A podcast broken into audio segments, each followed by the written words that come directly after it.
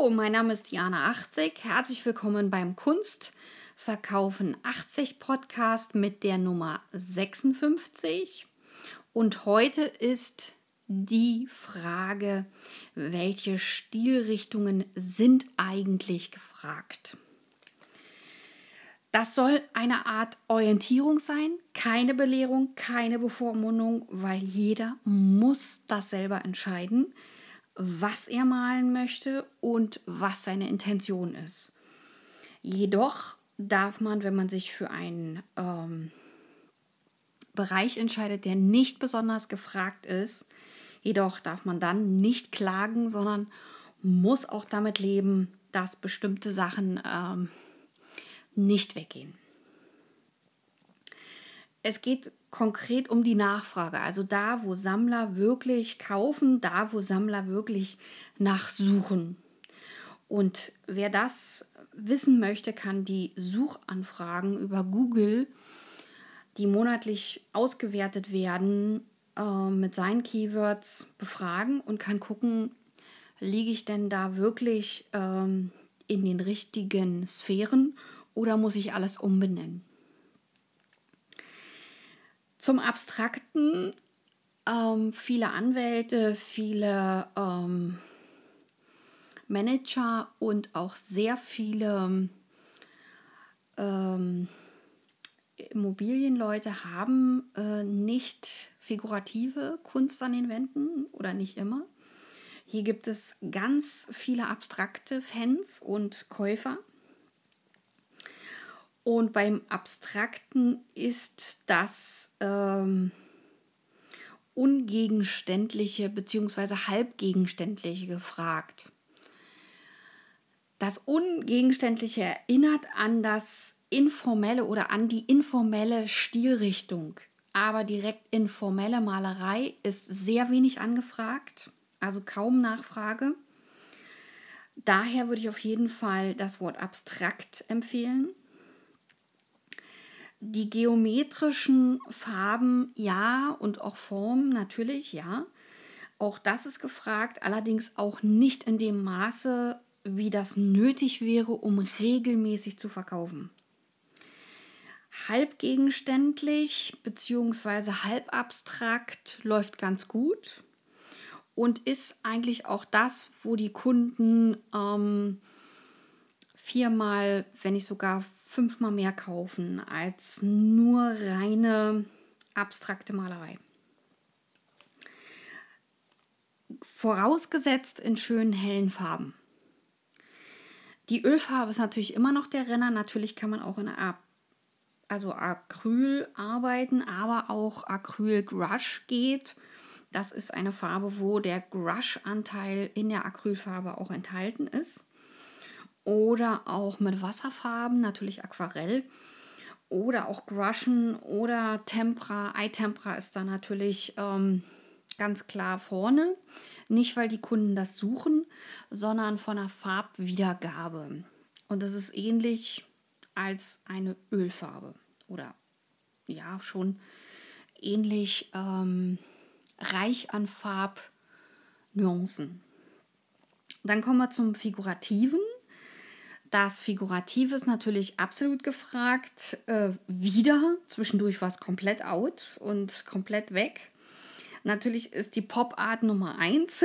Also da sind sehr, sehr viele Kunden, die Pop-Art-Bilder haben möchten. Allerdings, wenn es sich äh, nicht um Hasen oder um Banksy ähm, nachempfundene Bilder richtet, äh, oder auch Mickey Mouse, äh, dann sind es amerikanische Persönlichkeiten auch wieder in hellen, fröhlichen Farben, die natürlich gut laufen. Äh, der Absatz bei den deutschen Persönlichkeiten ist nicht ähm, vergleichbar mit den amerikanischen.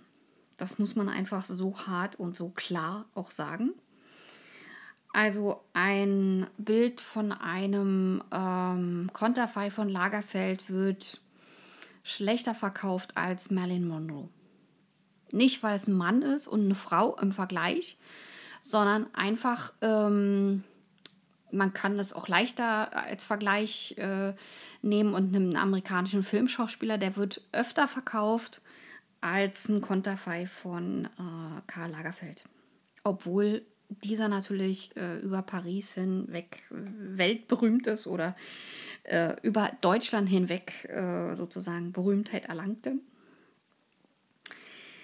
Dann haben wir natürlich noch ähm, die figurative ähm, Malerei in Richtung ähm, Figuren und da natürlich ohne Schnickschnack. Das heißt also purer Realismus.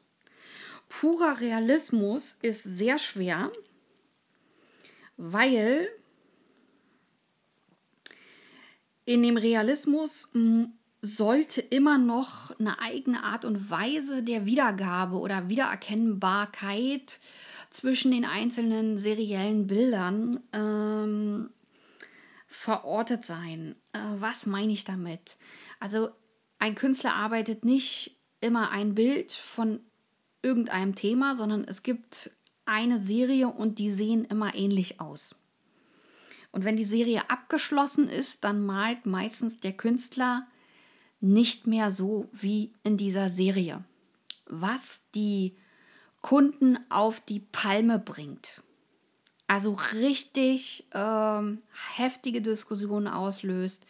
Ich selber habe als Galeristin heftige Diskussionen mit Künstlern, mit Künstlerinnen, mit Käufern, mit ähm, wirklich unglücklichen Käufern äh, führen müssen, weil ich erklären musste, der Künstler malt diese Richtung nicht mehr. Und natürlich ist das ähm, sehr, sehr schwierig.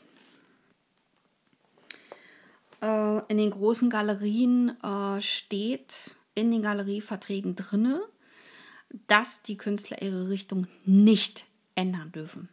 Das steht da drin und da steht auch eine Vertragsstrafe drin. Und das hat ähm, folgende Ursache. Wenn ein amerikanischer Galerist einen Künstler aufbaut und da richtig Geld in die Hand nimmt und richtig Geld in den Künstler reinsteckt, indem er ganzseitige Anzeigen schaltet für diese Bilder, will er auch ein Ergebnis haben. Und ähm, ich habe diese Verträge äh, gesehen von anderen Künstlern und von anderen Galeristen. Und ich bin fast umgefallen und habe trotzdem gelacht und habe gesagt, Freunde, ihr könnt alles aufschreiben. In der Realität sieht es dann wieder anders aus. Und die haben natürlich Ja gesagt, die haben auch bestätigt, dass in der Realität das wieder anders aussieht. Und dass eben nicht jeder Künstler bei seinen Serien bleibt, wo dann eben auch äh, Sammler abspringen oder sogar Sammler äh, nicht mehr den Künstler kaufen. Also schon aus Vorsatz nicht mehr kaufen. Also selbst das gibt es. Jetzt gibt es natürlich auch äh, verschiedene Kontraste in der figurativen Malerei, auch in der abstrakten. Da gibt es einmal den Hell-Dunkel-Kontrast, das ist der Kontrast, den es früher gab. Dann gibt es den Rot-Grün-Kontrast. Und in beiden Kontrasten wird die Dunkelheit sparsam eingesetzt.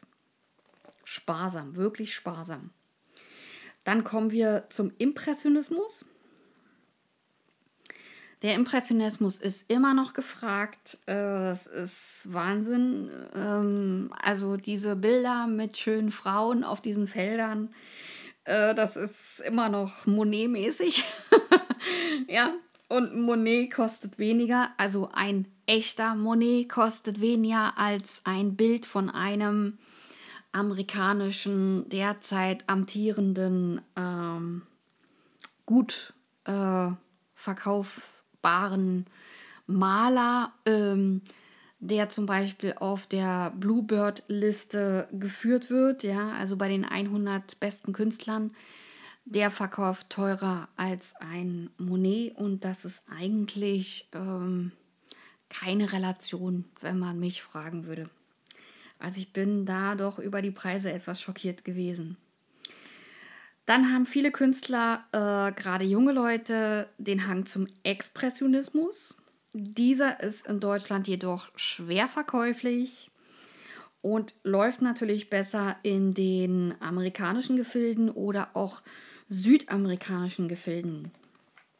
Oder vielleicht sogar auch in Spanien übrigens, ja. Dann kommen wir zum schwierigen Surrealismus. Ich sage schwierig nicht, weil ich ihn nicht mag, sondern äh, es ist ganz schwer geworden, surrealistische Bilder zu verkaufen.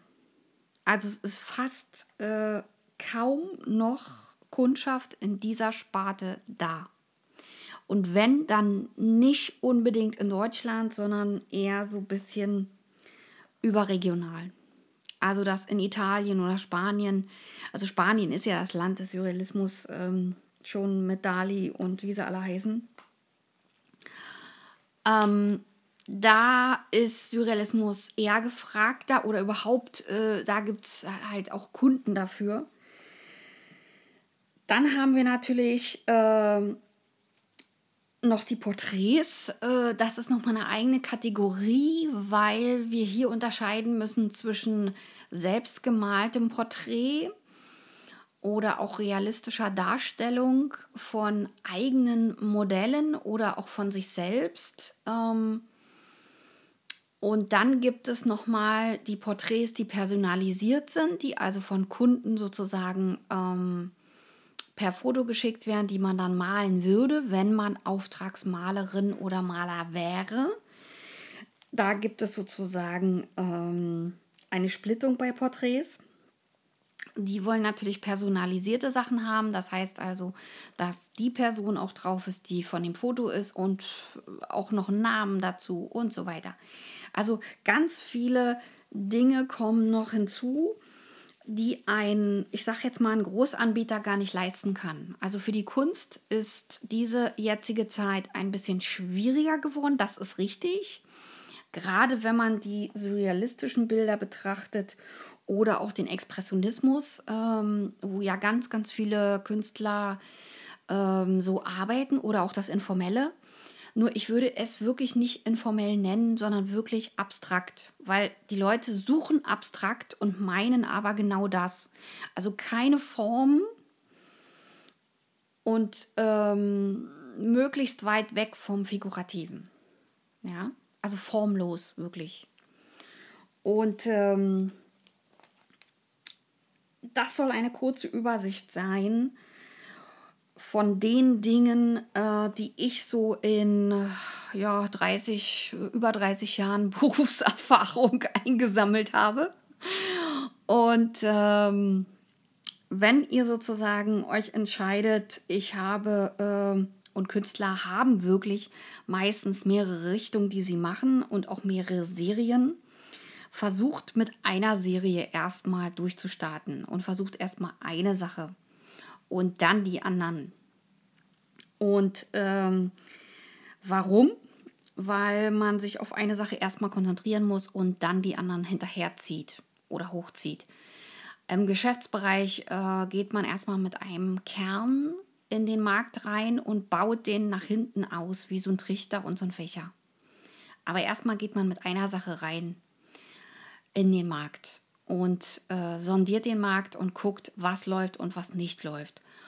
Und äh, natürlich ähm, muss man auch noch mal ähm, die Erotik äh, hier außen vor lassen. Ähm, wenn man ähm, bei der Erotik gucken will, wie das läuft, ist es meistens so, dass man entweder sch also schwer an Zahlen kommt. Also bei Amazon zum Beispiel, wenn man Erotikbücher eingibt, äh, kriegt man keine einzige Zahl, man kriegt keinen Rang, man kriegt gar nichts. Also nicht das, was man will. Ähm, also man kriegt Angebote, aber nicht die Zahlen dazu. Ja, was die für einen Rang haben.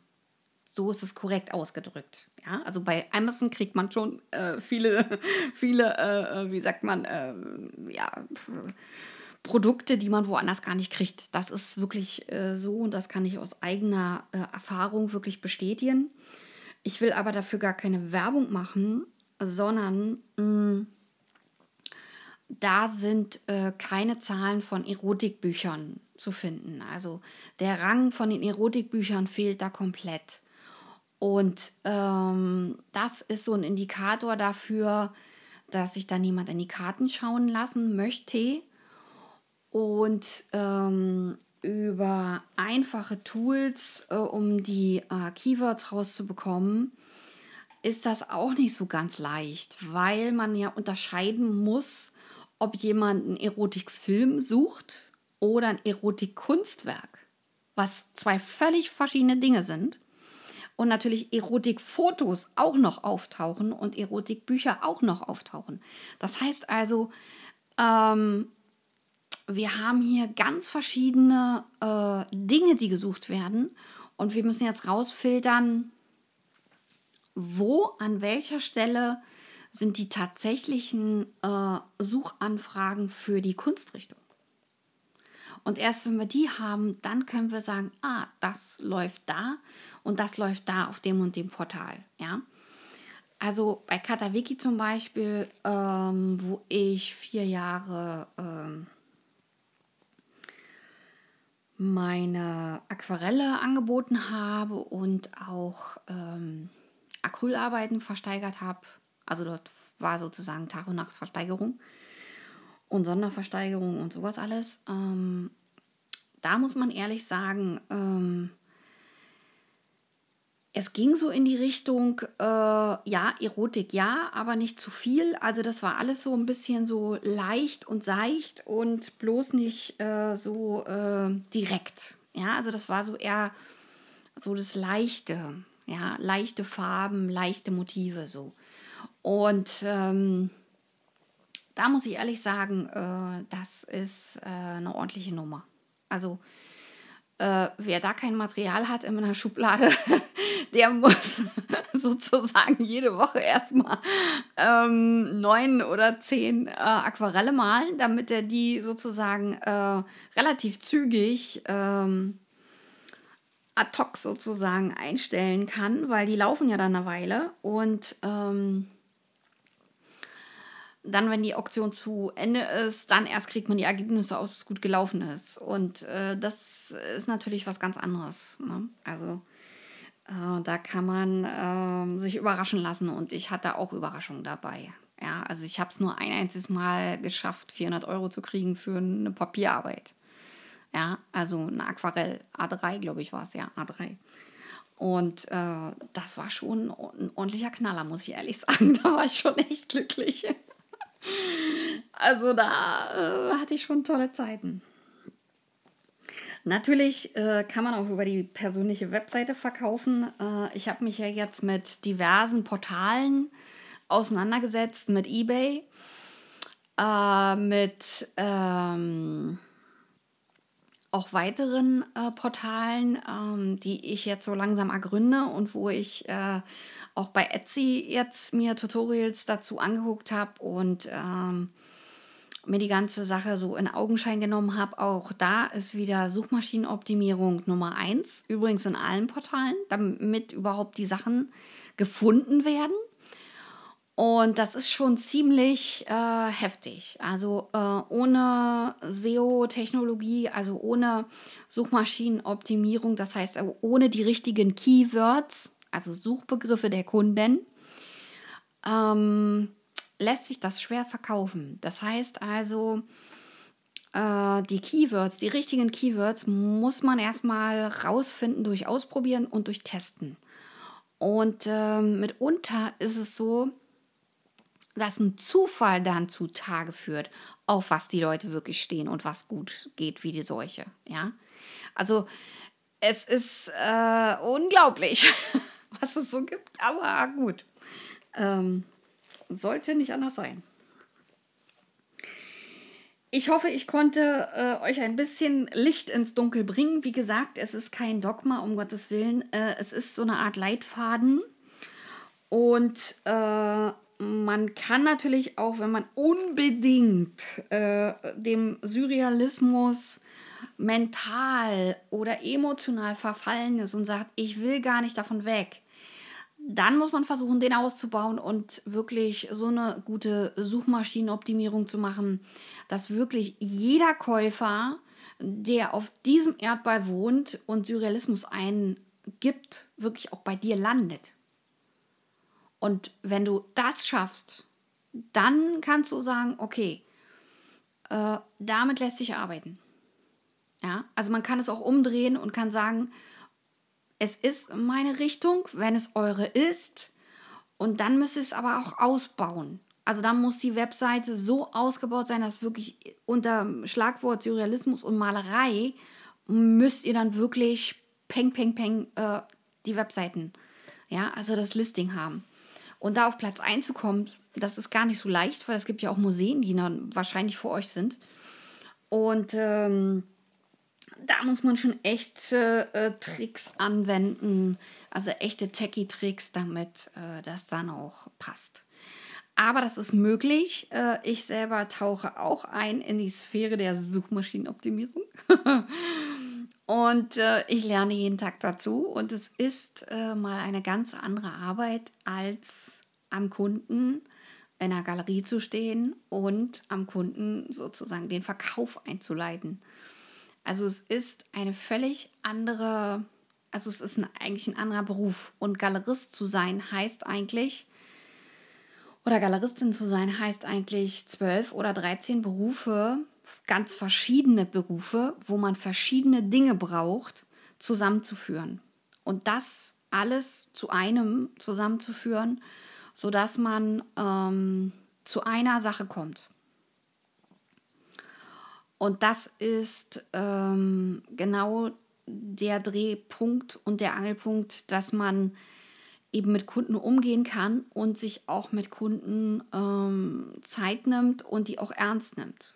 Ja, also selbst wenn der nur was für 10 Euro kauft oder für 2 Euro oder für 1 Euro, muss man den Kunden so behandeln, als wenn er für 1000 eingekauft hat. Ja, und das ist wichtig. Äh, Kundenpflege ist das A und O in diesem Job, weil es geht hier um Vertrauen. Und nur wenn der Kunde zu mir Vertrauen hat, dann wird er auch bei mir kaufen. Ja? Also das heißt, wenn ich mit eBay anfange, muss mir klar sein, ich muss pünktlich die Pakete verpackt haben und wirklich wegschaffen. Ja, und nicht zwischen Tür und Angel, sondern wirklich auch äh, exakt arbeiten und exakt einpacken und äh, verschicken. Ja, weil es geht nicht nur um Bewertung, sondern es geht auch um ein Bild nach außen. Welches Bild möchte ich nach außen präsentieren? Und selbst wenn man sagt, das ist mir zu hart auf eBay, äh, das dort einzustellen und das Falschen dort und so weiter. ja, das ist zu brettermäßig, dann kann man sagen, okay, ähm, dann ist vielleicht Etsy das Richtige oder ähm, ein französischer Shop, ja, wo es um internationale Kunden geht. Und auch da kann man sich einarbeiten. Man kann sich eigentlich in jeden Job einarbeiten und in jede Kategorie. Das ist ähm, eigentlich wie so ein Wunderkasten. Also eigentlich ist es wie ein Malkasten. Man klappt den auf und geht durch eine Tür und geht durch die nächste Tür und man lernt aus seinen Fehlern. Und das ist Qualität. Lernt aus euren Fehlern und gebt nicht auf. Bleibt am Ball. Ja, aufgeben war gestern. Die Kampfsportler geben nicht auf. Ja.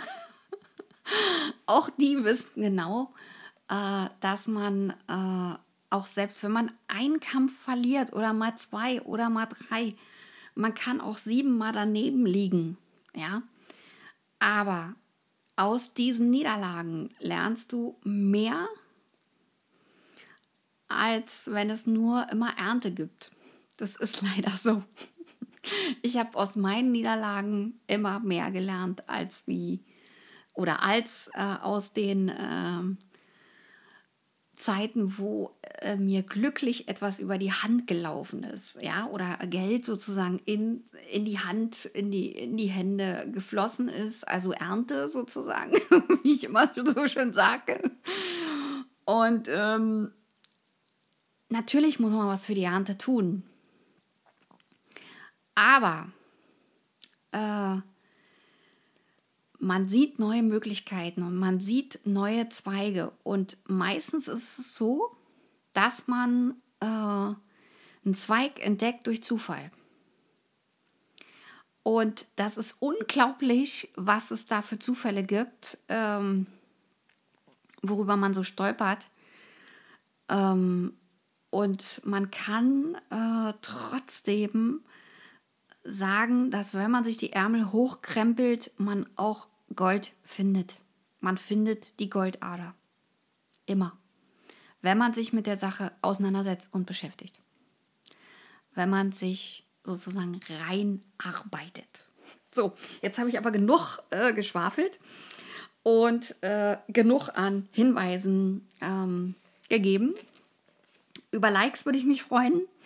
Über Abonnements meines Kanals würde ich mich freuen. Und wenn euch die Podcast-Folge gefallen hat, dann würde ich mich auch freuen, wenn ihr euch ähm, ein bisschen Zeit nehmt und vielleicht diesen Link auch an weitere Künstler oder Kunstschaffende versendet. Vielleicht haben die auch Interesse oder Bedarf. Eure Diana 80. Bis dann.